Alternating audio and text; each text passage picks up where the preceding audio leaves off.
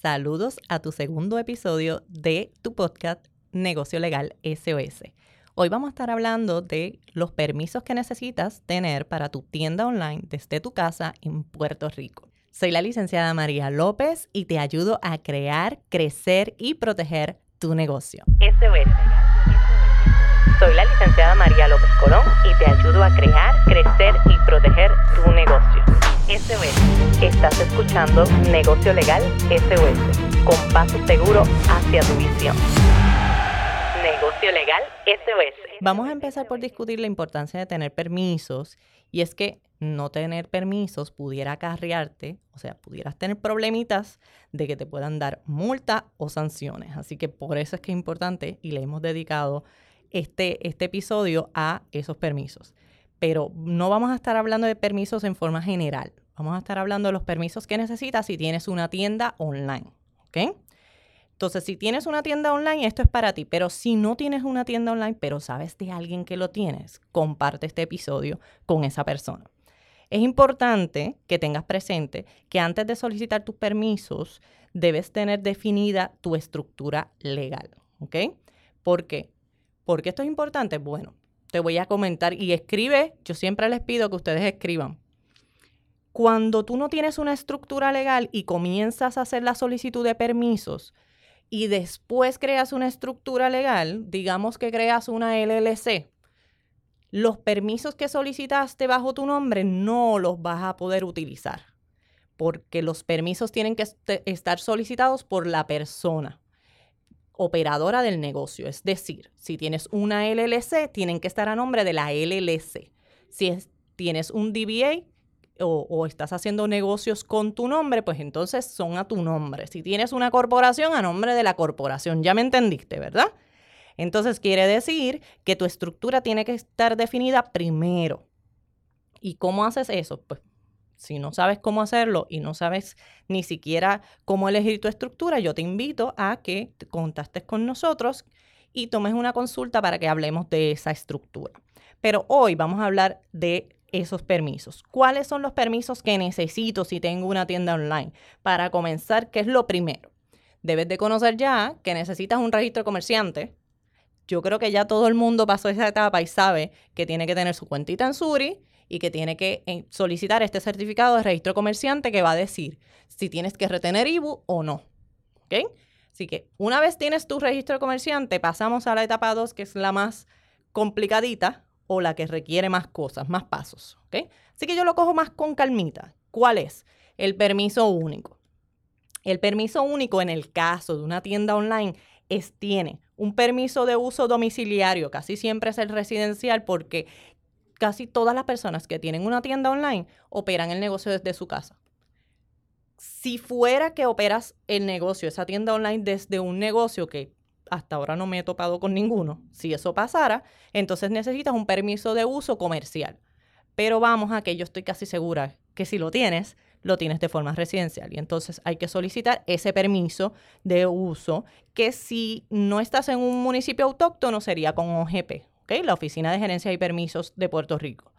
Y esa autorización hay que pedirla si tú vas a utilizar, vas a hacer negocios eh, bajo cualquier estructura. Tu casa o un local. Y estás haciendo negocios, tienes que tenerlo. No hay de otra, ¿ok?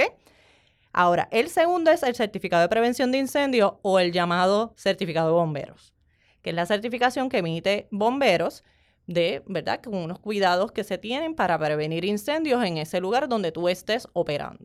Eso está bajo el mismo permiso único y se, se van a evaluar los requisitos del reglamento de ellos para confirmar que cumples con los mismos.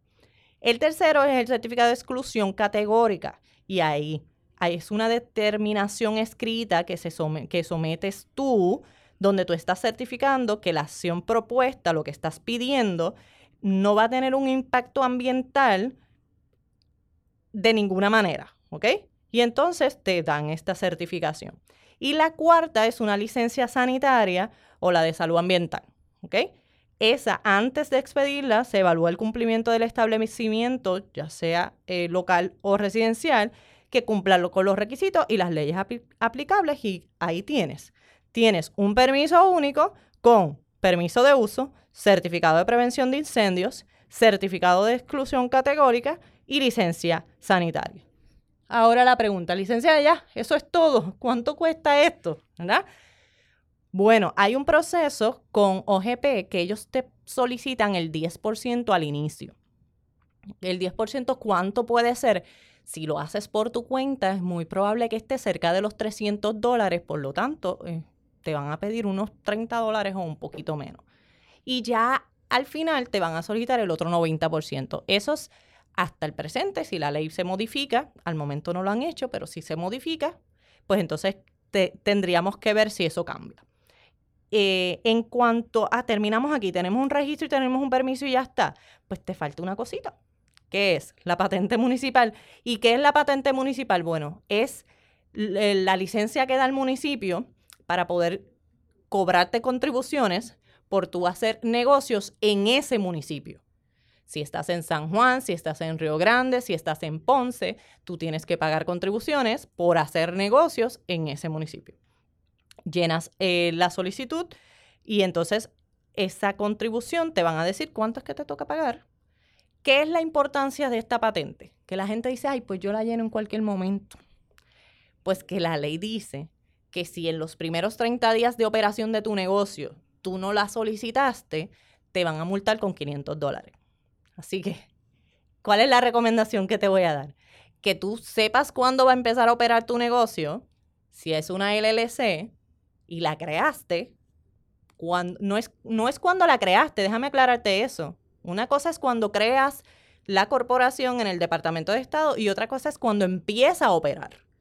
¿Qué es empezar a operar? Bueno, pues que empieces a recibir ingresos, ¿verdad? Que empieces a vender. En ese momento empezó a operar.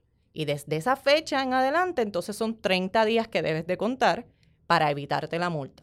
Si tú lo haces dentro de esos 30 días, además de evitarte la multa, lo que va a ocurrir es que te van a dar una exención por seis meses que no tienes que pagar contribución. Así que ahí viene el incentivo para que cumplas, ¿verdad? Tú lo llenas en esos primeros 30 días y te evitas la multa y aprovechas una exoneración de seis meses. Generalmente, la patente, si me preguntas cuánto me toca pagar de patente, no te puedo responder. Eso es una evaluación que hace el municipio y que va a depender de cuánto tú proyectas que vas a ganar. Así que eso va a variar. Puedes ganar 10 mil, puedes ganar 100 mil, puedes ganar un millón. Así que cada uno de ellos va a tener un número distinto, ¿verdad?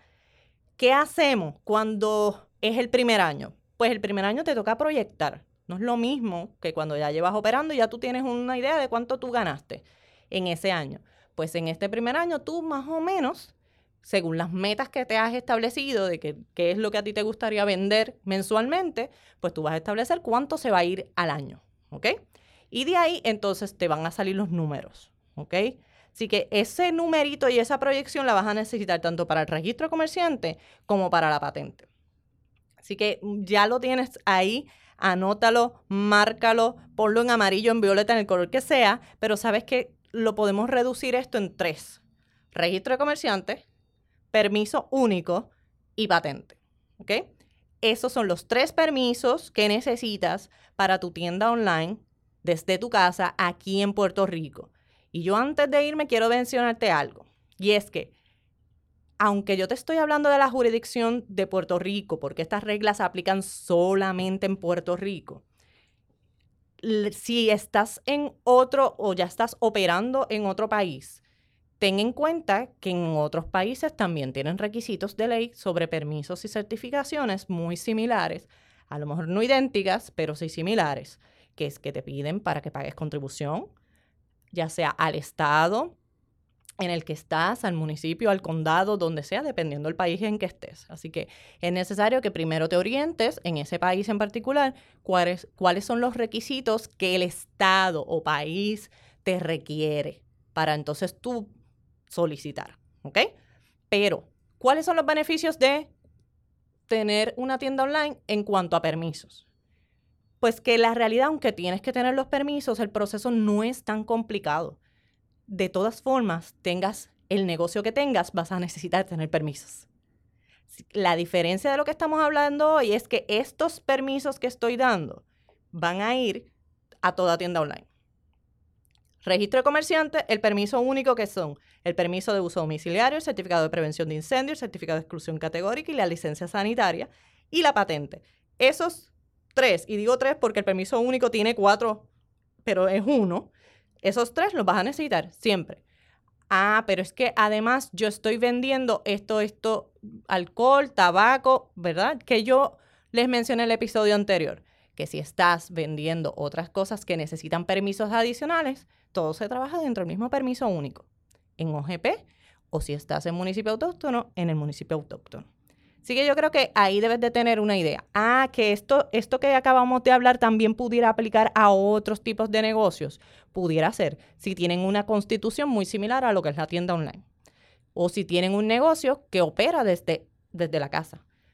Pero casi todos los negocios que puedan estar operando desde la casa hoy en día tienen presencia digital. Así que le aplica algo muy similar a lo que acabamos de hablar.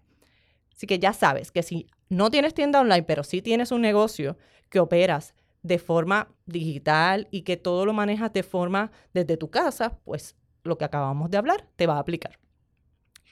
Te doy las gracias por estar conmigo en este episodio. Ha sido más corto porque tenemos muchas cositas que hablar ya en otro episodio. Te vamos a estar hablando de las estructuras ya la hemos, mencionado en el primer episodio y en el segundo episodio.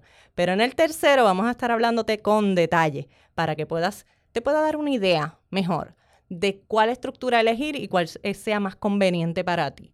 Ten presente siempre que toda la información que nosotros brindamos la brindamos de forma orientativa para darte información para que conozcas. Pero si tú quieres saber algo específico sobre tu negocio, tú necesitas un consejo legal nosotros no estamos dando un consejo legal, pero si necesitas una orientación legal, puedes comunicarte con nosotros a nuestra oficina al 787-771-8000 o te puedes comunicar a las redes en Facebook o en Instagram como Derecho SOS. Gracias y te espero en el próximo episodio. Negocio Legal SOS. Llama para consulta al 787 771-8000.